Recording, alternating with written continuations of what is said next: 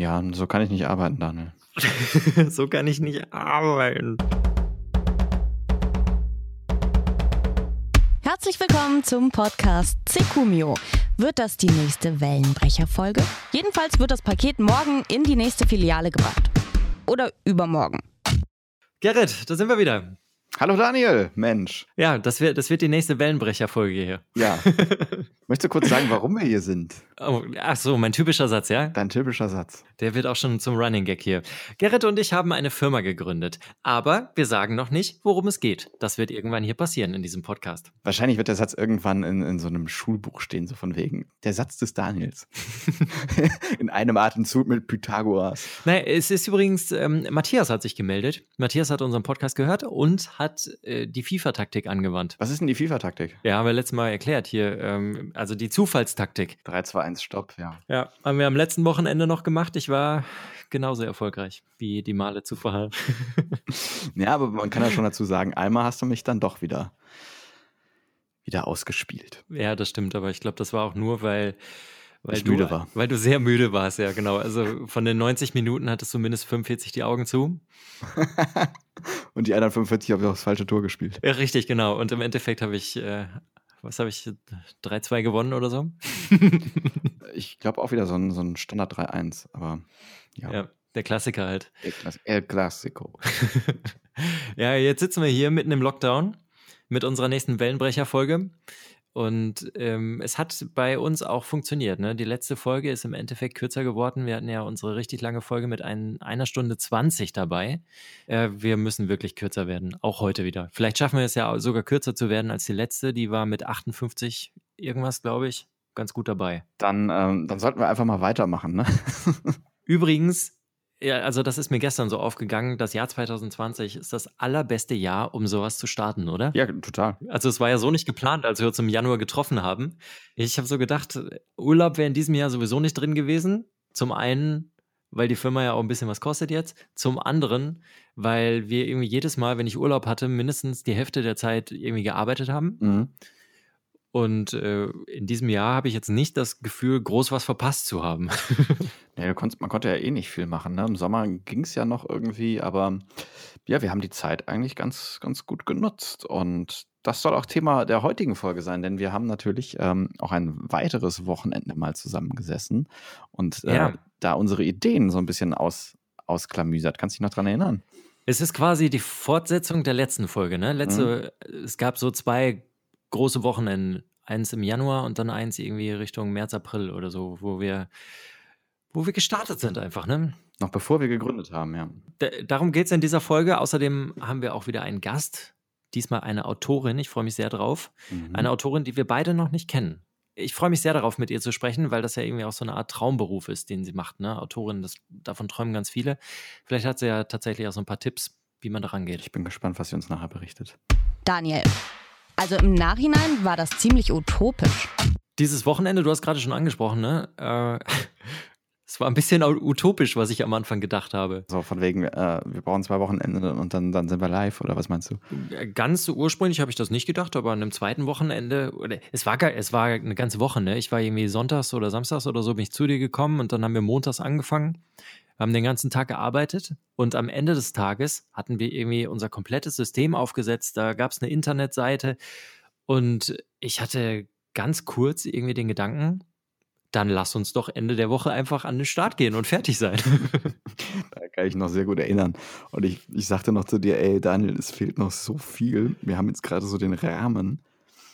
Ja. Aber ja, wir waren auf jeden Fall an dem Montag ziemlich euphorisch und dachten so, geil, Time to Market, so krass hat das noch keiner geschafft. Wir können an dieser Stelle nochmal einen kleinen Hinweis geben. Ne? Also es ist ja immer noch, steht immer noch die Frage im Raum, was machen wir denn eigentlich? Es wird eine Art Marktplatz. ja. Also das, äh, das so viel können wir, können wir vor, vorwegnehmen, weil damit sagen wir nicht zu viel, aber trotzdem kann man sich das jetzt gerade vorstellen. Und wir hatten da im, im März, wir hatten so ein System gefunden, ähm, was irgendwie so einen Marktplatz im Internet auch schon umsetzt und äh, dafür eigentlich sehr gute Anlagen mitbringt. Wir haben drei Bilder ausgetauscht, Ein paar Kategorien erstellt. fünf, fünf Captions neu geschrieben. Und ich habe gedacht, geil, Montag, Dienstag, ey, läuft, dann sind wir doch Freitag fertig und können starten. Ja, und ich als alter Entwickler äh, aus dem Agenturumfeld, ich wusste natürlich, mm -mm, mm aber ich wollte auch deine Freude nicht bremsen. Du hast dich so süß ja. gefreut. du warst so euphorisch. Das muss man ja auch mitnehmen. Es gab aber, also es gab zwei Gründe, warum das nicht funktioniert hat. Der eine war, dass das System, was wir damals hatten, zwar sehr simpel war, allerdings auch recht teuer im Monat. Ne? Es sollte irgendwie 200 Euro im Monat kosten. Ja, muss man halt auch erstmal wieder einspielen. Ne? Ja, und vor allen Dingen für das, was wir dann so noch äh, für die Idee geplant haben. Also wir haben natürlich die Grundidee und dann auch so schon so ein paar Ausbaustufen und Erweiterungen und Features und all sowas. Hätte, hätte nicht so ohne weiteres damit funktioniert. Ne? Also man hätte so den Marktstart damit mal machen können, aber alles weitere wäre dann doch so ein bisschen schwierig geworden. Also man hätte dann da wieder, wieder schauen müssen, wie, wie macht man denn eigentlich weiter?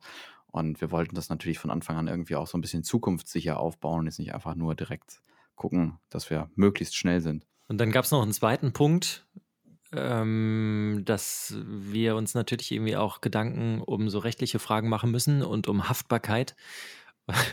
Und weißt du noch, ich habe dienstags mittags, nachdem ich gedacht habe, ja, wir sind ja eigentlich fertig, jetzt kann es losgehen, äh, habe ich einem Bekannten geschrieben, der Jura studiert und habe gesagt, hier so und so, wir haben die und die Idee. Hm, wie siehst du das denn eigentlich? Meinst du, wir können jetzt einfach so das Ganze starten? Und er meinte, er meinte nur so, Kevin, vielen Dank übrigens, dass du uns damals so supportet hast. Ähm, er meinte so, ich schaue mir das mal an. Und ich gedacht, okay, ja, der wird, wird sich gleich melden, wird sagen, okay, das passt. und dann haben wir abends da gesessen und wir haben natürlich FIFA gespielt und äh, ich noch total euphorisch. Irgendwann ging das Handy, wir haben das Spiel unterbrochen und dann haben wir erstmal zwei Stunden mit Kevin telefoniert und der hat uns erstmal wirklich ins Gewissen geredet und hat gesagt, Leute, bitte, bitte, bitte, startet jetzt nicht einfach so, macht das nicht irgendwie als Privatperson, sondern gründet dafür eine Firma. Ja, man muss halt auch einfach sehen, ne? Ähm, wenn, wenn äh, da irgendwas ist, was zu einer Rechtsstreitigkeit führt, dann ist vielleicht die Rechtslage ähm, gerade auch in diesen modernen Zeiten, äh, in diesem Neuland, halt nicht immer ganz klar geregelt. Und dann kann es halt sein, dass ein höchstrichterlicher Spruch irgendwann nach Jahren der, der Verhandlungsphasen er ergeht. Und wenn man das halt irgendwie persönlich tragen muss und nicht als Firma, dann, ähm, ich glaube, wir haben das schon mal, schon mal hier angerissen, dann steht mir halt relativ schnell ohne Geld in der Privatinsolvenz. ich weiß nicht, wie es dir geht äh, oder damals ging, aber ja. ich dachte so, oh, oh, nee, nee, nee. Also jetzt rückblickend äh, erkenne ich so in mir das Phänomen, dass ich versucht habe, Kevin davon zu überzeugen, dass es vielleicht doch geht, aber Wir waren ja schon Ja, genau, wir waren doch fertig und wir hätten doch Ende der Woche schon starten können. Ja, ach. Solange ich mein Podcast-Mikrofon behalten kann, ist alles gut. Wir erklären euch das dann, wie das mit der Privatinsolvenz funktioniert hier im Podcast. ja, vielleicht können wir mal einen Insolvenzberater oder ähm, einen Steuerberater oder so mal hier mehr reinkriegen. Auch sehr spannend, auch sehr spannend, ja. Ja, ja wir wollen ja eh noch eine Folge mit Steuerberater und so hm. machen, was das für uns alles bedeutet hat. Vielleicht kann man das da mal mal anreißen, wenn es da Interesse gibt. Ja, jedenfalls im Endeffekt hat Kevin es geschafft, uns zu überzeugen. Ne? Und dann ging halt am Mittwoch die ganze Rechnerei los, äh, die ganze Beschäftigung mit Rechtsformen und so weiter, was wir denn im Endeffekt mhm. machen wollen. Ich glaube, zu diesen Rechtsformen machen wir irgendwann einfach nochmal eine andere Folge. Äh, wir haben uns für die UG entschieden. Aber ich weiß noch, dass wir da so eine Excel-Tabelle aufgestellt haben, die existiert ja auch heute noch. Und erstmal mhm, ja. erst, erstmal auch so eine Finanzstrategie entwickeln mussten für uns. Ja, vor allen Dingen so äh, rückblickend eigentlich schon relativ professionell, würde ich behaupten. Äh, wir haben halt geguckt, okay, was kosten, was sind so Gründungskosten, was kostet ein Anwalt, was kostet ein Steuerberater, ähm, was kostet die IHK, ähm, all diese laufenden Kosten, was kostet uns das System äh, mal, mal circa im Monat, Server, all, all sowas. Und dann mal mit, mit kalkuliert, okay, wie wollen wir denn Geld verdienen und wie wollen wir dieses ganze Ding ja auch, das muss ich ja irgendwie tragen, ne? Ähm, wir wollen ja nicht unsere Lebzeit äh, da nur Geld reinschießen. Ich meine, das ist jetzt gerade so ein, so ein teures Hobby für uns, das macht Spaß. Aber wäre ja ganz, ganz nett, wenn sich das irgendwann mal von, von selbst trägt. Ja, das stimmt. Das stimmt. Ach so. Ich weiß nicht, ich weiß nicht deine Yacht äh, in der Karibik, die muss ja auch noch abbezahlt werden. Die zum einen. Zum anderen möchte ich mein Versprechen jetzt offiziell wiederholen, Gerrit. Sollte, sollte unsere Firma Geld abwerfen und sollte ich irgendwann 500 Euro aus dieser Firma bekommen, dann kaufe mhm. ich dir eine Gitarre. Das ist sehr schön. Ich freue mich drauf. Und was das muss man vielleicht dazu sagen, der Daniel, der macht das jetzt nicht in, ähm, aus, aus Selbstliebe. Er hofft natürlich auf den gleichen Gefallen. es gibt noch was, was man dazu sagen muss. Ich habe diese Woche schon zwei Nachrichten von Gerrit bekommen mit zwei Gitarren, die er sich ausgesucht hat. Also die eine war bei 400 und die andere bei 500. also die eine war bei 460, die andere bei 509 oder so. Da musst du noch 9 Euro dazulegen. Sechs waren es, ja. Aber ja, die, die entrichte ich sehr gerne. ja. Ich freue mich drauf. Also, wenn das irgendwann mal so ist, dann machen wir einen, einen Videopodcast und dann mache ich quasi ein Unboxing dieser Gitarre. Ja, schön. Das ist sehr schön. Kommen wir nochmal zurück zu, zu diesen Gründungskosten oder mhm. zu, generell zu den Kosten äh, für diejenigen, die auch ein bisschen was mitnehmen wollen aus diesem Podcast. Wir haben uns damals im Laufe der Zeit irgendwie so eine kleine Strategie erarbeitet. Es gibt zum einen die Kosten, die wir tatsächlich initial bezahlen müssen, wie zum Beispiel Notar, um unsere Firma aufzusetzen oder auch AGBs, um äh, unsere Website dann abzusichern und so weiter. Das sind Dinge, die wir natürlich erstmal nur einmal bezahlen und dann gibt es halt die andere Art von Kosten. Das sind halt die, die monatlich anstehen, wie ein Server, den wir mieten müssen, wie eine Domain im Internet, die wir bezahlen müssen und so weiter.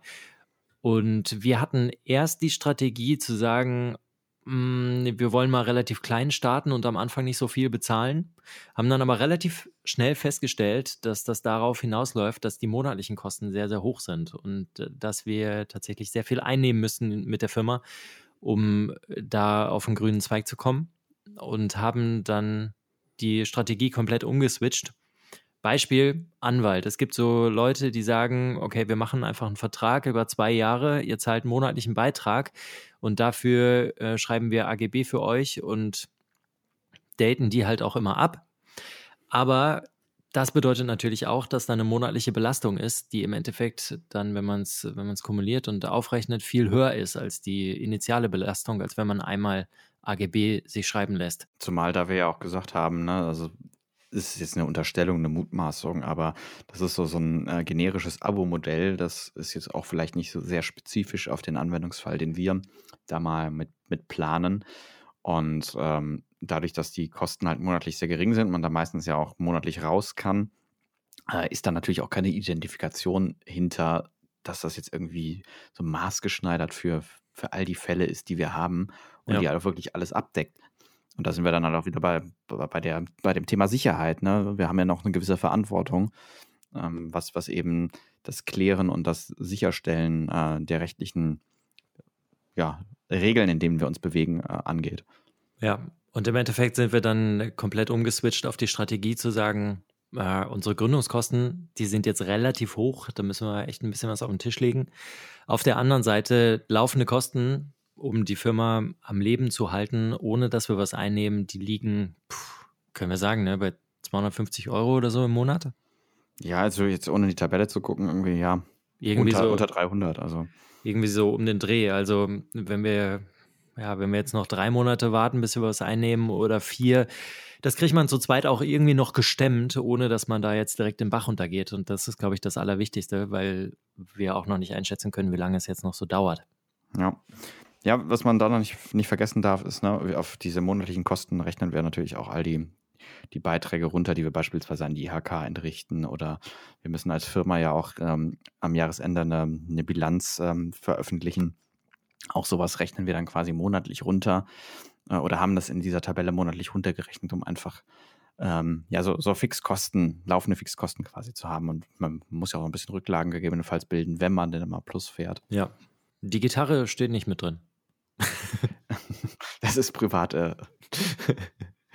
Vielleicht, ja, vielleicht kannst du es als Werbekosten äh, absetzen. Ja, vielleicht können wir auch einfach sagen, dass wir die Gitarre brauchten, um äh, ein gutes Instagram-Profilbild zu machen oder so. Ja, ja. Das, die, weißt du was, die Gitarre geht einfach in, in das Eigentum der Firma über. Kann man Dekomaterial eintragen? Büro, wir, eigentlich brauchen wir ein Büro. Dann können wir das nämlich als Büro Das ist Bürobedarf, aber dann, dann müssen wir wahrscheinlich doch wieder GEMA zahlen, ja. ne? Möbel, Möbel. Warum GEMA? Naja, weil wir dann, also im Moment ist unsere Firma ja auf deine Wohnung angemeldet. Ach, du meinst GZ? Ach, wieso habe ich denn GEMA gesagt? ich, ja, ich weiß auch nicht. Also, wir, wir kriegen vielleicht GEMA, wenn wir mit dieser Gitarre dann Musik machen. CEO-Zitat des Tages. Steve Jobs. Ihr wisst alle, wer das ist. Wenn man genau hinsieht, haben die meisten Erfolge über Nacht sehr lange gedauert. Siehst du das genauso? Ja, ich frage mich gerade, ob man es umdrehen kann. Wenn wir sehr lange brauchen, haben wir hinterher Erfolg? Über Nacht? Fände ich gut. Über Nacht dauert der Erfolg länger. Wahrscheinlich haben schon sehr viele Leute sehr lange darüber nachgedacht, was sie machen. Und äh, dann irgendwann ähm, mach, machen sich Dinge einfach selbstständig. Ich finde das Zitat ziemlich tiefgründig, wenn man das mal so ein bisschen zerlegt. Ne? Also keine Ahnung, was er mit dem genau hinsehen meint, aber ähm, dass die Idee meistens ja über Nacht kommt oder ähm, ja, also die Idee selbst ja oft eher nur so ein Impuls ist und ja nicht die fertige Idee. Ähm, und dass das vielleicht damit gemeint ist, dass die Idee zwar sehr schnell da ist und so, die kam über Nacht, aber das Ausarbeiten und das Ausfeilen und wie nachher die Idee dann letztendlich umgesetzt wird, das dauert in der Regel, glaube ich, schon, schon lange. Ja, das kann sein. Oder aber mir ist gerade noch ein zweiter Gedanke gekommen. Ähm, also wenn man das nochmal weiterdenkt, dann ist die Idee fertig und man hat, man hat jetzt vielleicht was entwickelt, ne? So ein, so ein Mixer, der aus Kartoffeln Kartoffelpüree macht, äh, neues Gerät, bringt das auf den Markt und dann braucht man halt sehr, sehr lange, um Werbung zu machen, um das Produkt an die Leute zu bringen und irgendwann ergibt das so eine, so eine Eigendynamik und so ein Schneeballsystem, ne? Ja, genau, richtig. Und wenn dann deine Nachbarin Martha anfällt, anfängt, ihrer, äh, ihrem Freund Peter zu erzählen, hier, diesen Kartoffelmixer brauchst du auch, und der kauft sich den auch und empfiehlt den wieder weiter, plötzlich ist halt so eine Grundmasse da, die halt von alleine immer größer wird und dann ist dann plötzlich dieser Erfolg über Nacht da, obwohl die Idee schon sehr alt ist und man da sehr lange dran gearbeitet ja. hat. Ja, das macht total, das ergibt total Sinn, was du gerade sagst, ja. Ich glaube, so ist das gedacht. Das könnte sehr gut sein. Ich habe gerade sonst noch überlegt, ähm, eine Freundin von mir hat die Biografie von, ähm, von Steve Jobs gelesen. Ob ich die jetzt nicht einfach kurz anrufe. Die wollte mir das Buch eh leihen, ob sie diesen Satz gelesen hat. Ja. Pass, pass mal auf, ich, ich rufe sie, ruf sie jetzt einfach an. Ich rufe sie jetzt einfach kurz an und frage, ob, ähm, ob sie ganz kurz Zeit hat. Ja, und dann äh, machen wir Lautsprecher. Mhm. Mal gucken, ob sie rangeht. Wie heißt sie? Miriam. Ja, Miriam liest gerade Steve Jobs. nee, sie ist damit durch, sie kann das nicht mehr lesen. Aber sie, vielleicht liest sie gerade die von Elon Musk. Hm. Hat sie ein iPhone? Der angerufene Teilnehmer antwortet Ja, nicht. schade. Ja, schade, schade. Miriam. Ja, wir versuchen das einfach gleich nochmal. Danke, Laura. Was ist bloß los mit deinen Nachbarn, Gerrit? Sie hätten doch nur ein Paket annehmen müssen. Mhm. Kommen wir wieder zurück zu unserem Wochenende. Also die Geschichte ist folgendermaßen. Ich habe mir etwas bestellt und habe das, weil wir bei mir zu Hause ähm, die Woche über waren, das äh, clevererweise dann auch zu mir schicken lassen. Und dieses Paket wurde aber an dem Tag nicht zugestellt, weil ich nicht da war oder der Paketbote es nicht zustellen konnte. Ich weiß es gar nicht mehr. Und dann bekam ich eine E-Mail oder eine SMS, dass das Paket in die nächste Filiale geliefert wird und dort am nächsten Werktag ab 14 Uhr abholbereit ist. Ich kann mich auf jeden Fall noch erinnern, dass ich da angekommen bin bei dir an dem Wochenende und den Satz gehört habe, wir müssten morgen früh noch mal ganz kurz zur Post. so weit, so gut. Und so nahm das Unheil seinen Lauf. Lauf ist, Lauf ist gutes Stichwort. Ich, ich weiß nicht, ob wir sonst uns so viel bewegt hätten in dieser Woche. Denn ähm, es war nicht die Postfiliale, die hier relativ nah bei mir um die Ecke ist, sondern einmal quer durch Köln. Da Richtung Dom, ne? Richtung Dom, ja, äh, Christophstraße, so die Ecke. Und wir mussten, glaube ich, so 20 Minuten für eine Richtung schon laufen. Naja, auf jeden Fall sind wir da montags hin, 14 Uhr. Ähm, nach 14 Uhr sollte das Paket da sein. Also klar, gehen wir hin. Die E-Mail hat mir das gesagt. Das Paket wird da sein. Ja, da waren wir, glaube ich, 16 Uhr da, ne? Und dann sagte die gute Frau hinterm Schalter, nee, der Paketbote war noch nicht da. Äh, der kommt erst äh, heute Abend. Sie kriegen dann eine Benachrichtigung, wenn das Paket da ist. Ja. Ja, super. Also sind wir wieder zurück. Haben gedacht, komm, dann gehen wir halt, gehen wir halt hin, wenn, wir diese, wenn ich diese E-Mail habe. Dann kam die E-Mail auch irgendwann abends, ich glaube kurz nachdem wir zu Hause waren. Also super. Und dann haben wir gesagt, gut, dann gehen wir halt am nächsten Tag vor oder nach dem Frühstück. Ich weiß gar nicht mehr, ob du es noch weißt. Ähm, Also in der Regel haben wir erst gefrühstückt und sind dann los, ne? Ja. Und, und haben danach dann weitergearbeitet. Ja, auf jeden Fall sind wir dann dienstags hin und standen dann Dienstagmittag vor oder Dienstagvormittag vor verschlossener Tür, obwohl Google gesagt hat, ja, hat offen. Was war passiert? Es war Corona, Corona-Time. Und die Postfiliale hatte neue Öffnungszeiten. Und zwar eine Stunde später geöffnet und dann eine Stunde früher Mittagspause oder so. Wir waren genau äh, nicht in diesem 35-minütigen Zeitfenster, in der die offen hatten. So verrückt, ne? Das, also damals wusste man noch gar nicht, wie man mit Corona umgehen sollte, ne? Da war das noch alles ganz neu, dass plötzlich Geschäfte ihre Öffnungszeiten geändert hatten. Mhm.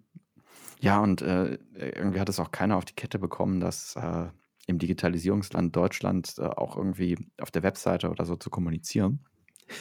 ja, stimmt. Das war, ja, auf jeden Fall, äh, wir wieder nach Hause. Mittwoch. Das war Nummer zwei. Das, das war Nummer zwei. Das war, der, das war der Dienstag. Dann haben wir Mittwoch gesagt, komm, wir sind ja jetzt schlau, gehen wir nochmal hin.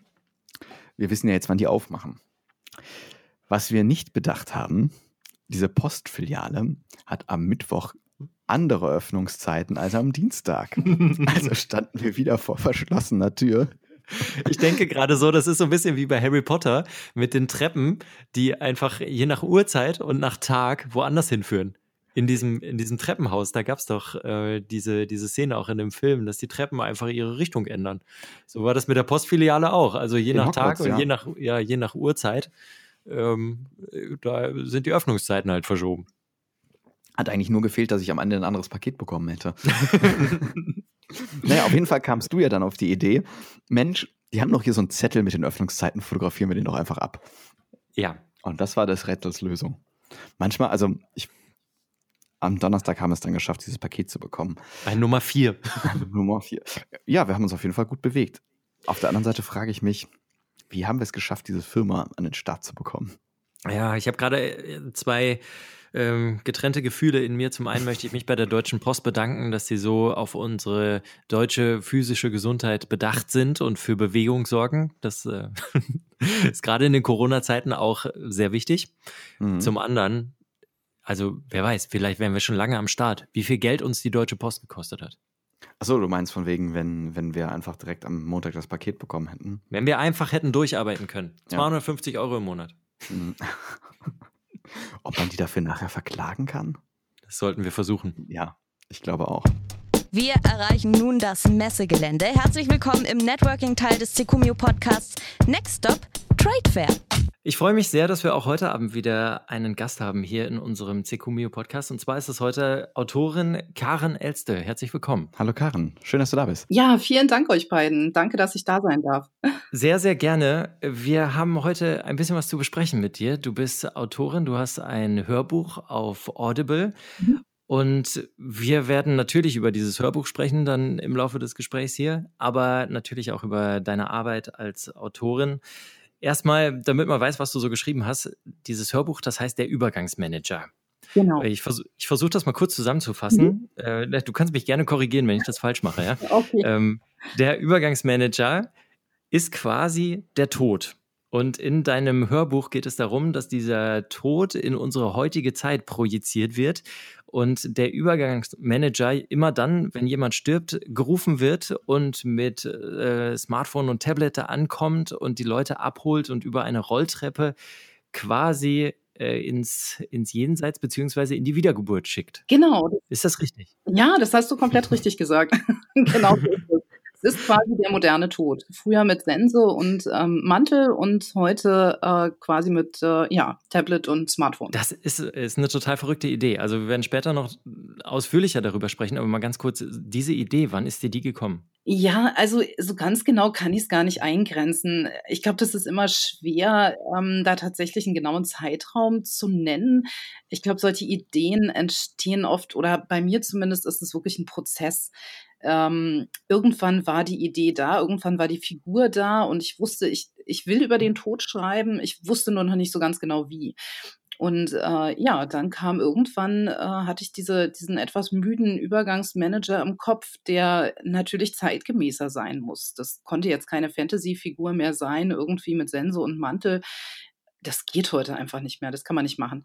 Und äh, ja, und so ist er dann entstanden, so allmählich. Und äh, dann gab es noch einen Wettbewerb für Kurzgeschichten und da habe ich dann die erste Folge eingereicht, die ist da gnadenlos durchgefallen.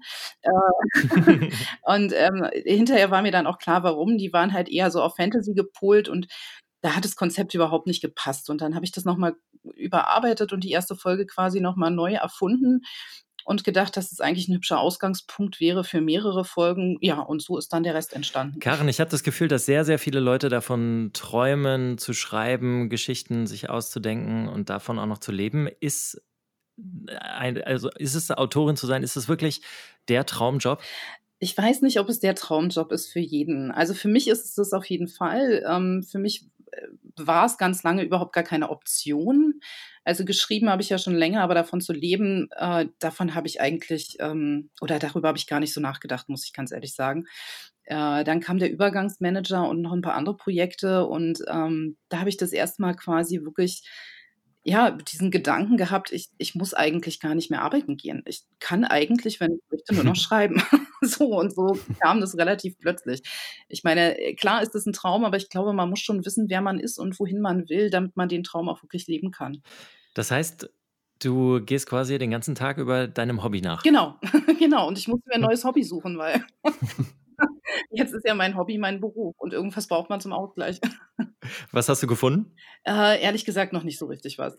Also ich bin auch auf der Suche nach einem neuen Hobby. Also klar, ich habe ja noch andere Sachen neben dem Schreiben gemacht, aber ich denke, gut, jetzt sitze ich den ganzen Tag am Schreibtisch. Ich kann jetzt den Rest des Tages nicht noch vor der Playstation verdämmern oder ähm, weiß ich nicht. Ich habe jetzt versucht, mal Brot zu backen. Vielleicht ist das irgendwas, aber.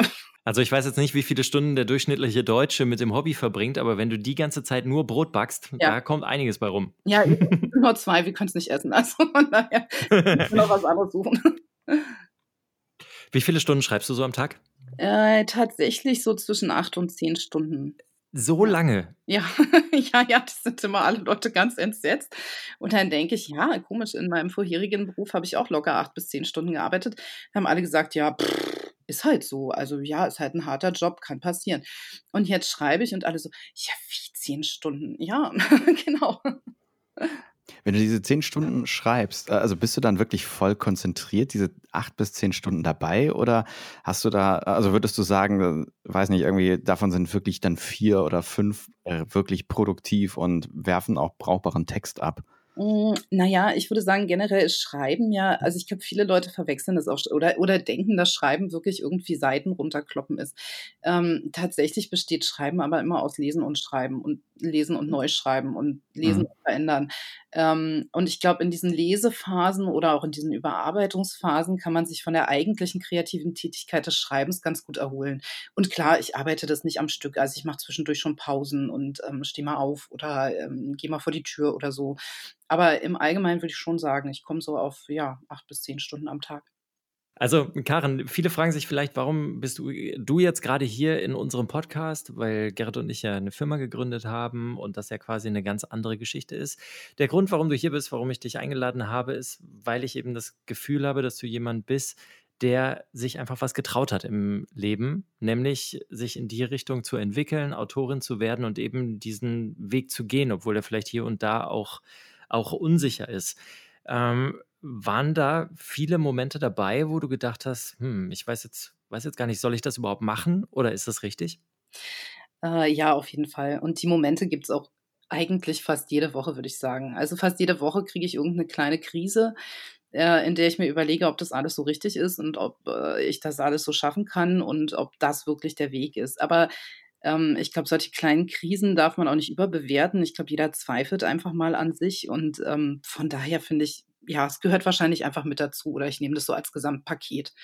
Ähm, aber ja, also grundsätzlich habe ich halt schon das Gefühl, ähm, ein grundsätzlicher Zweifel oder ein ganz großer Zweifel an, an diesem Berufswunsch oder an dieser Selbstständigkeit als Autorin, die habe ich eigentlich nicht. Solche Momente, wie gehst du, wie gehst du damit um? Also wie schaffst du es für dich, ähm, diesen Gedanken zu formulieren? Ja gut, das läuft vielleicht gerade nicht so, Ich mache aber trotzdem weiter, ich lasse mich nicht unterkriegen. ja, ich glaube, da haben wir dann wieder die Brücke zum Übergangsmanager. Ähm, ich denke so, oder was heißt, ich denke, äh, doch schon, ich denke öfter mal daran, wie es wäre, wenn ich sterben würde, wenn ich jetzt wüsste, ich habe nur noch zwei oder drei Tage. Und ich würde mein Leben Revue passieren lassen und ähm, würde zurückgucken. Und es gibt ja diesen wunderbaren Spruch, äh, man bereut nicht das, was man getan hat, sondern man bereut das, was man nicht getan hat. Und ich glaube, dass da ist wirklich ganz viel Wahrheit, da steckt ganz viel Wahrheit drin. Ähm, und ich möchte nicht auf mein Leben zurückgucken und sagen, ich habe mich nicht getraut, weil mein Mut hat nicht gereicht. Ähm, also klar, es gibt Grenzen äh, einfach des Könnens oder des Schaffens oder des Talents oder ähm, auch der Arbeitswut.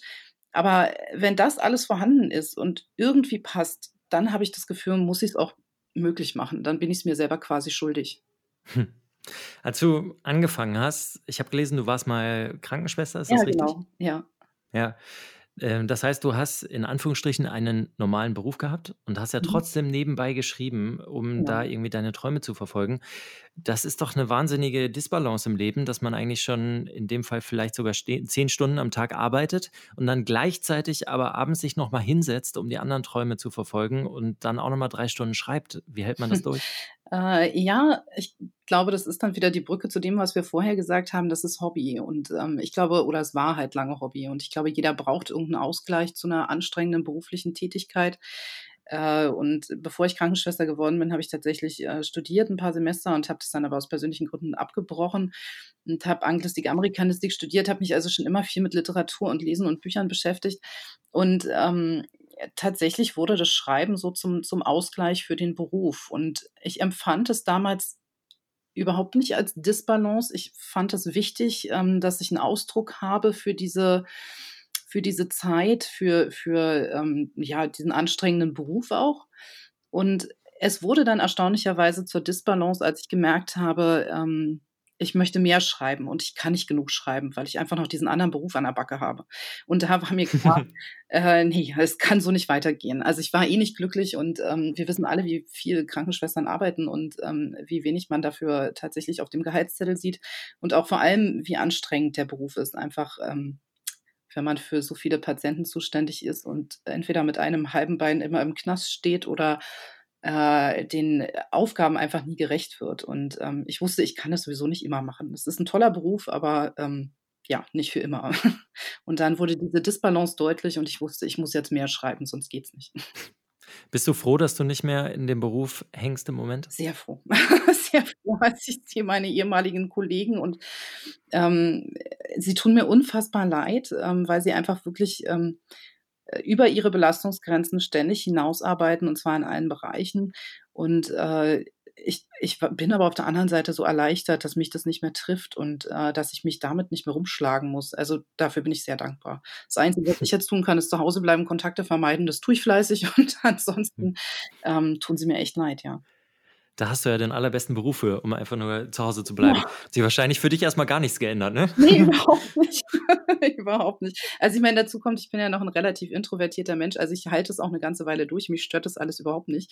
Ähm, also klar, natürlich vermisse ich Freunde und natürlich vermisse ich das Treffen, aber ähm, so für mich jetzt ganz persönlich, ähm, ja, ich komme damit eigentlich ganz gut zurecht. Karin, wenn man sich so ein bisschen mit dir beschäftigt und äh, jetzt bei Google mal deinen Namen eingibt, dann findet man zunächst erstmal nur den Übergangsmanager, also dein neues Hörbuch. Genau. Wie ist es dazu gekommen? Äh, Audible hat irgendwann mal einen äh, Call for Papers gemacht, also irgendwann, ich glaube, warte mal, wir haben heute 2020, ähm, das war tatsächlich 2019, glaube ich. Ja, ich glaube 2019 haben sie diesen Call for Paper gemacht und haben um Einreichung für originelle Ideen für Hörserien gebeten. Ähm, ich glaube auch so ein bisschen als, äh, äh, als, als eigenen Beitrag zu dem ganzen Streaming-Geschehen, ähm, wie wir das von Netflix oder Amazon Prime kennen. Und ich glaube, da wollte Audible einfach eigene Konzepte und eigene Stories entwickeln.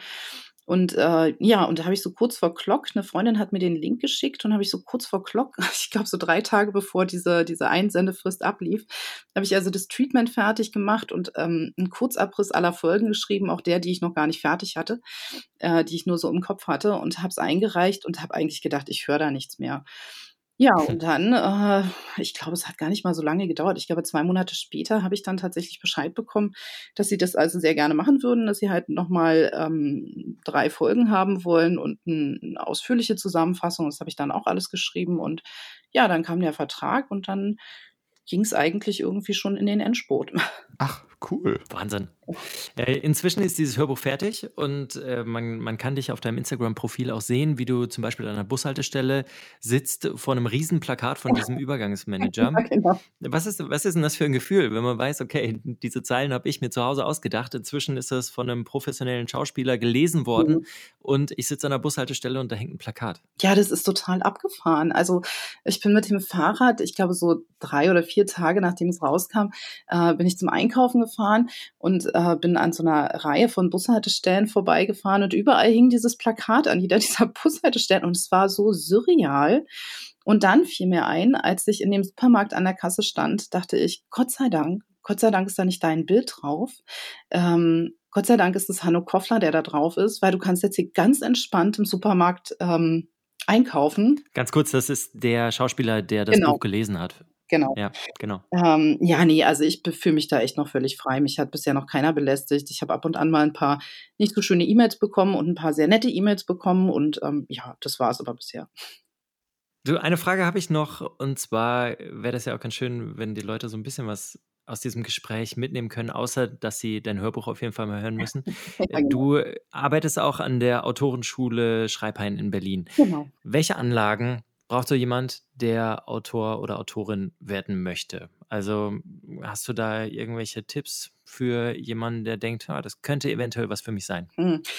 Äh, ja, also ich glaube, man muss sehr, als allererstes muss man, glaube ich, sehr, sehr, sehr kritikfähig sein. Äh, Schreiben ist was unfassbar Persönliches. Äh, und gleichzeitig gibt man dieses Geschriebene raus in die Welt und ähm, da braucht man dickes Fell für. Also un Mhm. wirklich unglaublich dickes Fell. Und das sollte man unbedingt haben. Es nützt das beste Talent nichts oder es nützt ähm, ganz viel Arbeitswille nicht, wenn, wenn dieses dicke Fell nicht da ist. Ähm, ja, und ich denke, na klar, also ein bisschen Talent muss man mitbringen und halt ähm, unglaublich viel Disziplin und den Willen, auch Dinge immer und immer und immer wieder zu wiederholen, bis sie halt tatsächlich sitzen und passen.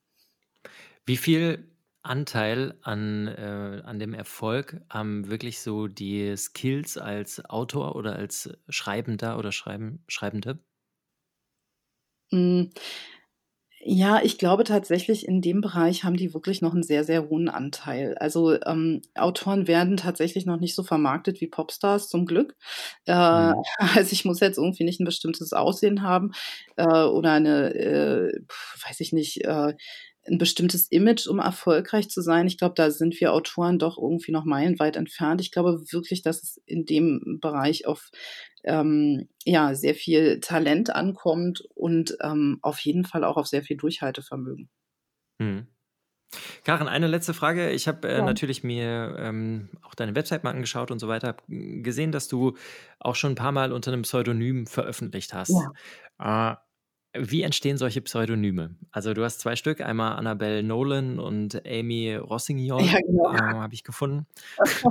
also also ich meine, schlägt man die Zeitung auf und ähm, schaut dann bei den Kleinanzeigen und bastelt sich aus Vorname und Nachname dann Pseudonym zusammen oder hat das tatsächlich eine Bedeutung? Nee, also es hat tatsächlich keine Bedeutung. Äh, dazu muss man vielleicht sagen, also nur ein Pseudonym konnte ich mir selber aussuchen. Ich äh, schreibe auch noch unter Pseudonymen, hm. aber ich löse die auch nicht alle auf. Ähm, weil ich denke, das muss halt auch nicht sein. Also nicht jeder muss immer wissen, was alles jetzt konkret von mir ist. Es sind halt ähm, auch unter anderem Brotjobs einfach. Ähm, Verlage ein Konzept haben und sagen, schreibst du das? Und ich sage, ja, klar. Und dann muss ich nicht unbedingt, oder muss nicht jeder wissen, dass es jetzt Karen Elze dahinter steht. So. Aber die meisten Pseudonyme werden tatsächlich von den Verlagen vergeben. Darauf hat man nicht so viel Einfluss. Witzig. Ja, aber ja. es gibt halt eben auch den, was ich sehr empfehlen kann, äh, allen Autoren sehr empfehlen kann, es gibt äh, Fake-Name-Generatoren im Internet. Einfach mal danach googeln und ähm, da kann man dann das Land einstellen und die Sprache einstellen und den ungefähren Altersdurchschnitt und ähm, dann werden einem äh, Namen, passende Namen ausgespuckt, ja. Passiert das auch, dass mehrere Autoren unter demselben Pseudonym veröffentlichen, damit eine Reihe entsteht, obwohl jeder nur ein Buch schreibt? Ja, ja, ja. Also das passiert häufiger. Ja, ja, klar. Also ähm, ich glaube, früher nannte man es ja so lieblos Heftchenromane, aber äh, weiß nicht, die Sinclair-Romane zum Beispiel oder äh, verschiedene andere Sachen in dem Genre. Das, also ich glaube, das waren zu Bestzeiten wahrscheinlich sogar über 200 Autoren, die alle unter demselben Pseudonym geschrieben haben, ja.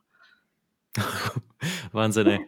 Wahnsinn. Ich, der Daniel hat mir eben leider die Frage weggeschnappt ähm, mit dem Pseudonym, weil ich hatte auch deine Seite nebenbei aufgemacht. Ähm, da steht überall, dass man die Leseproben alle als E-Book bekommt und Hörproben als, ähm, als Löber Audio. Äh, sind deine Bücher zum Teil auch ähm, in gedruckter Form veröffentlicht oder machst du exklusiv nur, nur digitale Produktionen? Nee, also ich äh, mache grundsätzlich, was mir angeboten wird. Ähm, da sind E-Books dabei, aber zum Beispiel die ähm, erotischen Romane, das ist Print und E-Book, mhm. ähm, während das zum Beispiel für Bastei Lübbe E-Book ist und teilweise Hörbuch. Also es kommt immer so ein bisschen drauf an, was die Verlage wollen. Ähm, manchmal wird aus dem E-Book hinterher noch ein Printbuch, aber das hängt dann auch immer von ganz vielen verschiedenen Faktoren ab. Karen, vielen, vielen Dank, dass du äh, heute Abend hier warst in unserem Podcast. Ja, vielen Dank. Auch von meiner Seite aus, Karen. Herzlichen Dank. Telefonkonferenz. Was hat sich getan in den letzten zwei Wochen? Ich habe einen Brief mit dem Titel Strategisches Investment bekommen. Was? Bekommen. Wie bitte? Ja, von der Venture Security Holding GmbH. Okay. Ähm, Was ist das? Das ist ein Unternehmen, was ähm, Risikokapital bereitstellen möchte. Und sie schreiben, die Venture Security prüft, prüft, prüft, prüft ein verstärktes Engagement in der Region Köln. Wir sind bei unserer Recherche nach Investmentmöglichkeiten auch auf Ihr Unternehmen gestoßen und wären sehr an Ihrer Einschätzung interessiert, wie unser Einstieg in Ihre Region gelingen könnte. Und dann kommt noch so ein bisschen Marketing-Blabla und ein Link. Und ich als alter Entwickler habe natürlich gedacht, so komm, guckst dir diesen Link mal an. Okay. Ob das Ganze denn seriös ist. Um das vorwegzunehmen, ähm, die nutzen keine äh, Verschlüsselung, was ich schon sehr okay. kritisch finde. Und ja. ähm, der Link von dem Typen, der uns hier angeschrieben hat, auf, auf der Seite, der hatte ähm, eine Verlinkung auf, ich glaube, auf LinkedIn oder Xing oder so. Ja. Ja, die führt auf eine tote Seite. Ähm, oh, also, also sehr vertrauenswürdig. Ja, wie heißt der? Wie heißt der? Ähm, mit freundlichen Grüßen, Florian, Business Development Manager. So, ich habe gerade Instagram hier auf. Florian. Ah, da gibt es tatsächlich ein paar. Ah, ich hatte jetzt gerade gedacht, wenn das nur einer ist, dann hätte ich dir mal eine Freundschaftsanfrage geschickt. also die, ähm, die GmbH sitzt in Lauenburg.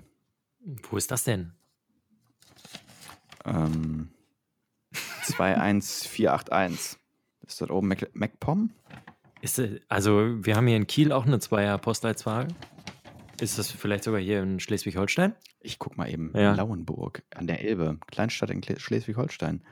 Ja, sieh mal einer an. Hör mal, kannst du mal vorbeifahren.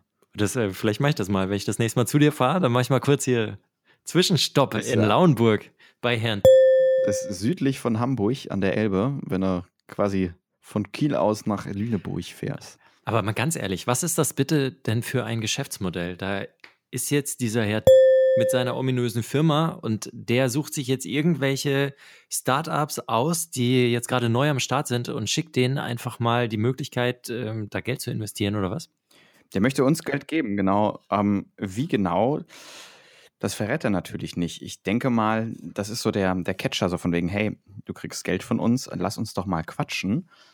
Ja, und ich könnte mir halt vorstellen, so ganz klassisch äh, Geschäftsanteile einfach, ja. ne? Kannst du mir einen Gefallen tun? Kannst du den einfach mal anschreiben per E-Mail und fragen, ob der in unserem Podcast kommt nächste Mal, mm, nächstes Mal? Mm. Ich kann dir gerne seine E-Mail geben, aber ich möchte das nicht machen. Jo, ich schreibe den an. Okay. Schick mal ein Foto. Live und in Farbe kriegst du das genau jetzt. Perfekt. Ich wünsche dir viel Spaß. Ich schreibe ihn an. Aber es ist noch mehr passiert, ne? In den letzten zwei Wochen, da sind noch so mehr äh, dubiose Geschäftsmodelle auf uns zugekommen. Unter anderem habe ich hier so einen grünen Kuli vor mir liegen. Ist der nicht? Und äh, da steht unser Name drauf. Ja.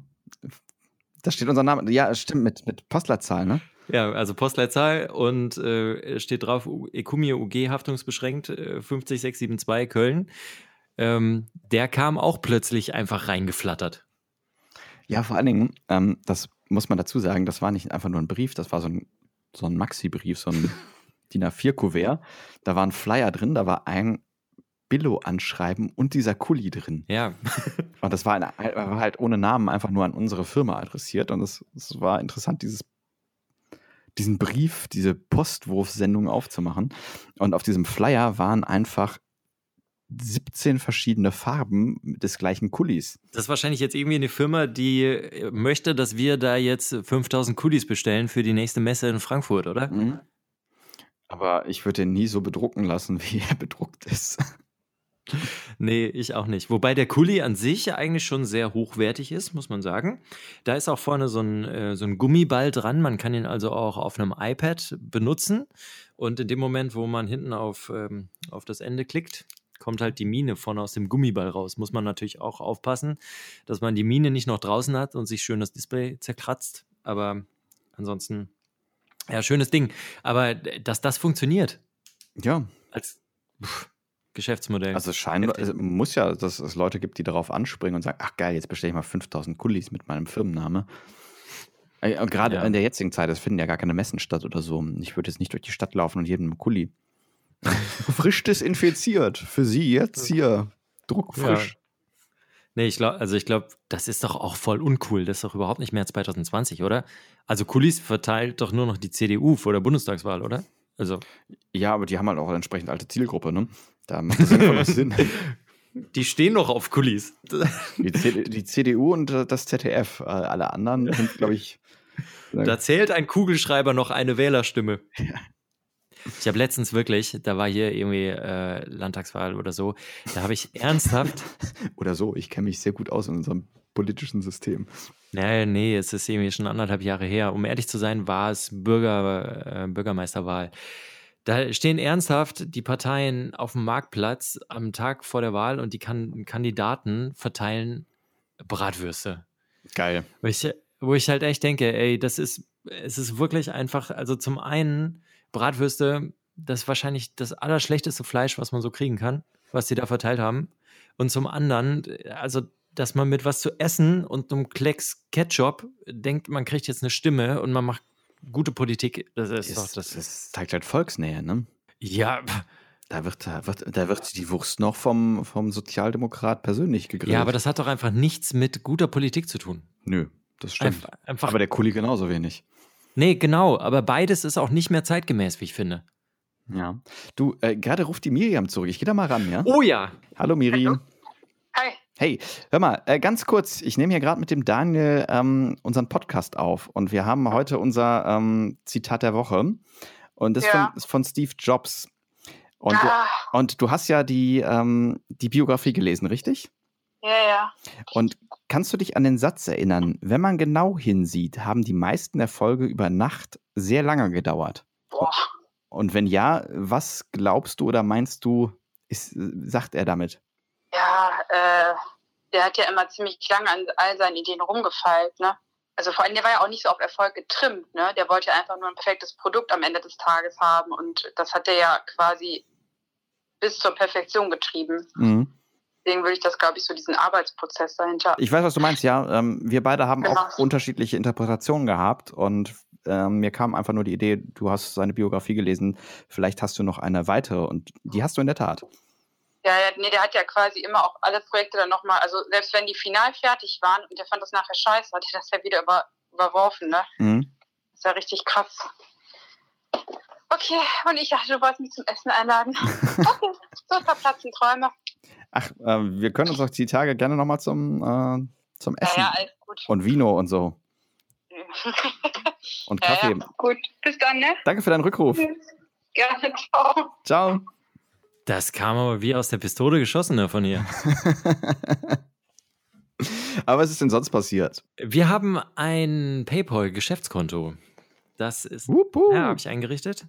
Äh, das ist neu.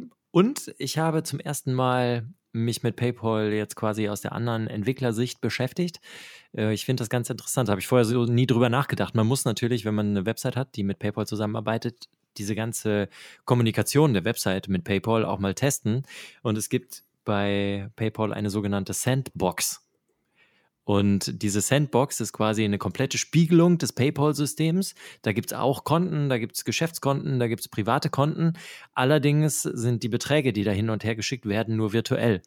Und man kann auf jeder Website quasi sagen, dass jetzt gerade so ein, so ein Testbetrieb ist. Und solange dieser Testbetrieb eingestellt ist, kommuniziert die Website immer nur mit den PayPal-Testkonten und mit dem virtuellen Geld, was halt da ist, um äh, diese ganzen Vorgänge einfach mal zu prüfen. Das fand, mhm. ich, fand ich ganz interessant. Die Vorstellung habe ich so vorher noch nie drüber nachgedacht. Und auch der Welcome Name. To my life. der Name, äh, steht es wirklich für, für Sandkasten eigentlich? Ja, im, im Prinzip schon. Sandkasten ist ja auch so, du kennst ja klassisch, ne, so in Holz eingefasst mit Sand drin, also abgetrennt vom, vom Rasen oder so. Ja. Ähm, und Sandbox ist ein feststehender Begriff in der Entwicklung, ähm, wo du halt quasi ein, ein, System drin testen kannst, was aber abgeschottet ist. Wenn du zum Beispiel äh, auf deinem Rechner nochmal irgendwie ein Linux oder ein Windows oder sonst was, ein Betriebssystem in einer, einer VM, also einer Virtual Machine, mhm. fährst, dann ist das auch eine Sandbox, weil das System nicht unbedingt mit dem, mit dem äh, Gastsystem sprechen kann und umgekehrt. Also es ist so quasi so, ein eingekesseltes, abgeschottetes, äh, ein, es ist ein eingekesselter, abgeschotteter Bereich, und ja, da kannst du nichts drin kaputt machen. Da kannst du halt deine Sandburg bauen und wieder kaputt machen und gucken, ob das Ergebnis das ist, was du erwartet hast. Ich habe jetzt gerade wirklich das Bild von meinem Sandkasten früher im Kopf und stelle mir gerade vor, wie einfach so 20 Profi-Entwickler in diesem Sandkasten zusammen rumsitzen und Sandburgen bauen. und du kommst und latschst über alle drüber, ja? Ja, genau, auch das passiert zwischendurch, ja. Darf ich bitten? Ein Maskenball, auf den keiner wollte. Gerrit, ähm, weil wir gerade über dieses Wochenende gesprochen haben, das war das Wochenende, an dem in Deutschland die Maskenpflicht verhängt wurde. Mhm. Oder wir, wir, sagen immer Wochenende, eigentlich war es ja eine Woche, ne? Also das waren ja, war ja von Samstag bis äh, Samstag oder so. Und ich weiß jedenfalls noch, dass ich in dieser Woche meine allerersten Gesichtsmasken gekauft habe ähm, mhm. in der Apotheke bei dir um die Ecke. Ich glaube, ich, oh, habe nie, ich, habe, ich habe nie so viel Geld für eine Maske ausgegeben. Es war auch so eine FFP2-Maske, aber weil ich hinterher noch zu meinen Eltern gefahren bin, habe ich gedacht, okay, das macht Sinn. Äh, du darfst jetzt raten, wie viel ich für zwei Masken ausgegeben habe. Ich bin mir relativ sicher, dass du 20 Euro bezahlt hast. ja, es waren einfach 20 Euro. Diese dumme Apotheke, die hat mich einfach voll über den Tisch gezogen. Die Dinger sind doch nicht so teuer. Also, ja, aber das war ja Angebot und Nachfrage. Zu dem Zeitpunkt gab es halt einfach so wenige. Ne? Ja, also ich hätte, hätte ich Masken gehabt, dann hätte ich sie auch für das Geld verkauft. Aber ich ärgere mich trotzdem. Du hättest mehr kaufen sollen und die für 15 Euro weiterverkaufen. Ja. Oder für 11 oder 12. Und dann im großen Stil. Und dann wärst du Geschäftsmann geworden und hättest ähm, ein Maskenbusiness aufgemacht. Ja, vielleicht ist es ein Zukunftsmodell. Ich weiß nicht, wie viele Pandemien da noch so kommen. Ja, ich, ich hoffe in unserem Leben keine mehr. Ich hoffe auch, ich hoffe auch. Die Unwahrheit des Tages. Jetzt mal Buddha bei die Fische. Wer hat wo, wann gelogen? Ich glaube, du hast festgestellt, an welcher Stelle ich gelogen habe. Ja. Und ich habe mich ganz schnell wieder eingefangen. Es war, der, war der, grüne Kuli. Ja, es war der grüne. Ja. Er ist blau. Der ist blau.